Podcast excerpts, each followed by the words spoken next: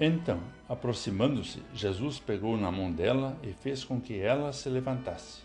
A febre a deixou e ela passou a servi-los. De acordo com o Evangelho de Marcos 1, versículo 31.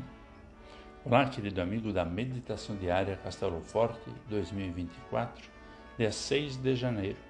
Hoje vou ler o texto de Janaína Schaefer Hassi com o título A Mão que Ajuda.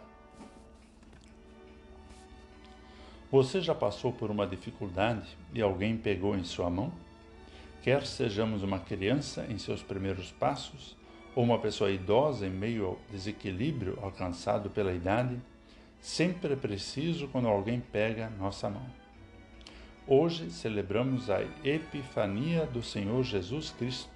É o Deus encarnado que vem ao mundo e se manifesta em toda a humanidade. Jesus cura a sogra de Pedro de uma grave febre.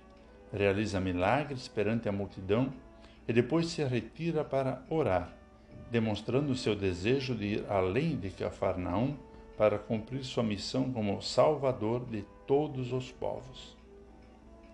É interessante perceber que Jesus revela seu poder às pessoas que o buscavam talvez apenas pela cura física e não por ser o Deus encarnado mas também àquela mulher deitada em sua cama.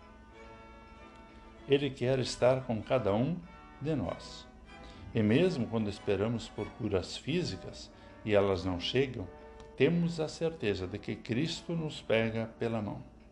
A grande cura é revelada em sua cruz, quando acabou com o poder da morte, a separação causada pelo pecado de uma vez por todas.